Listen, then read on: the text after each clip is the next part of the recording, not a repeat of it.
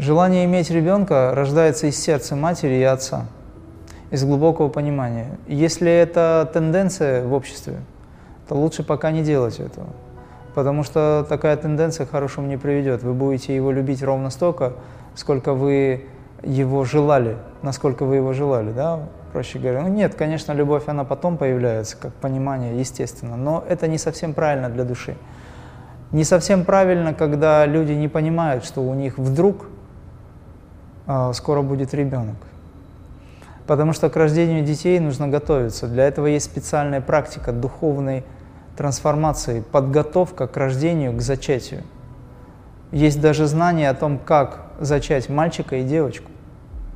Эти знания существуют в йоге. И человек должен готовиться как минимум за год, за полгода, самый минимум. И мужчина, и женщина, особенно мужчина, должны готовиться. Причины бесплодия могут быть разные совершенно. Это может быть, в любом случае, это карма, в любом случае. Это может быть очень сильные эгоистические зацепки, когда душа не воплощается в лоно матери до тех пор, пока у матери не пройдут программы, так называемые, которые усиливают эго ребенка. И ребенка не дают матери поскольку эти программы могут быть усилены и погубят душу, которая приходит. То есть от матери передается энергия, информация, передается качество. Это качество может быть усилено во много раз в ребенке, поэтому ребенок не воплощается, ну то есть душа не воплощается до тех пор, пока мать не изменится. Либо вообще не воплощается согласно закону, потому что эти родители – они себя вели не подобающим образом раньше, либо в прошлой жизни. Это все кармически обосновано. Поэтому здесь нужно либо отмаливать, нужно разбираться с тем, почему нет детей. Если это болезнь, соответственно, это тоже наказание кармическое. Если это беспричинно внешне, то причина всегда есть.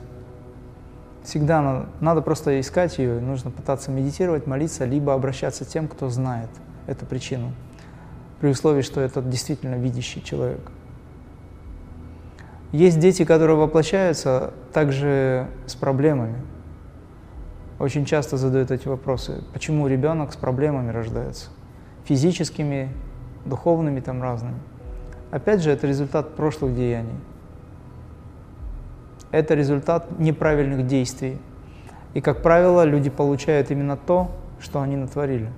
Они пытаются иногда избавиться от этого всего, не хотят принимать это, но все равно им приходится пройти то, что они оставили в прошлом. Но если человек покаялся уже во взрослом состоянии, если он по-настоящему понял, принял, то достаточно часто наказание смягчается, либо вообще исчезает. Отработка произошла. Бог дает всегда возможность такую. Для чего ребенок нужен в семье? Для того, чтобы женщина и мужчина, отец и мать, испытывали чувство радости. Если нет детей, то получается, что неоткуда черпать эту радость. Радость – это внутреннее состояние, Люди, которые не имеют детей, должны взять детей из детдома. И очень много было случаев, когда люди, не имеющие детей, брали детей из детдома, и у них появлялись свои дети. Потому что дети, которых берут из детдома, это именно те души, которые не могли воплотиться через тело этой матери. В силу каких-то обстоятельств, опять же, той же программы и так далее. Их рождала другая мать, но это та душа, которая потом попадает к этой матери, не имеющей ребенка своего, якобы, но это ее ребенок. Есть такой вариант. А есть другой вариант, когда людям не даются дети, значит, они должны накопить достаточное количество любви через молитву и медитацию. Потому что дети не приходят тем, кто очень зол. За исключением тех, кто должен через них выразить себя и либо помочь, либо отработать свою негативную карму. Попадают в плохие семьи, образно говоря. Вообще нет ведь плохого и хорошего. Все есть великое истинное, справедливое нечто, что сосуществует. По большому счету, с точки зрения йоги, нет добра и нет зла. Есть недвойственное состояние единства, где внутри которого есть двойственное выражение. Для кого-то это добро, для кого-то зло. Если говорить о том, что нам нужно действительно а, решить для себя, то это подняться над такими понятиями, как добро и зло, и выйти на уровень прямого восприятия закона космоса, где все очень четко, ясно и понятно. Все очень справедливо, абсолютно справедливо. Но если вы хотите сострадать тому, кто страдает, не понимая этой справедливости, тогда вы должны обладать этим качеством. Чтобы обладать качеством сострадания хотя бы к самим себе, нужно изучать такое явление, как сострадание.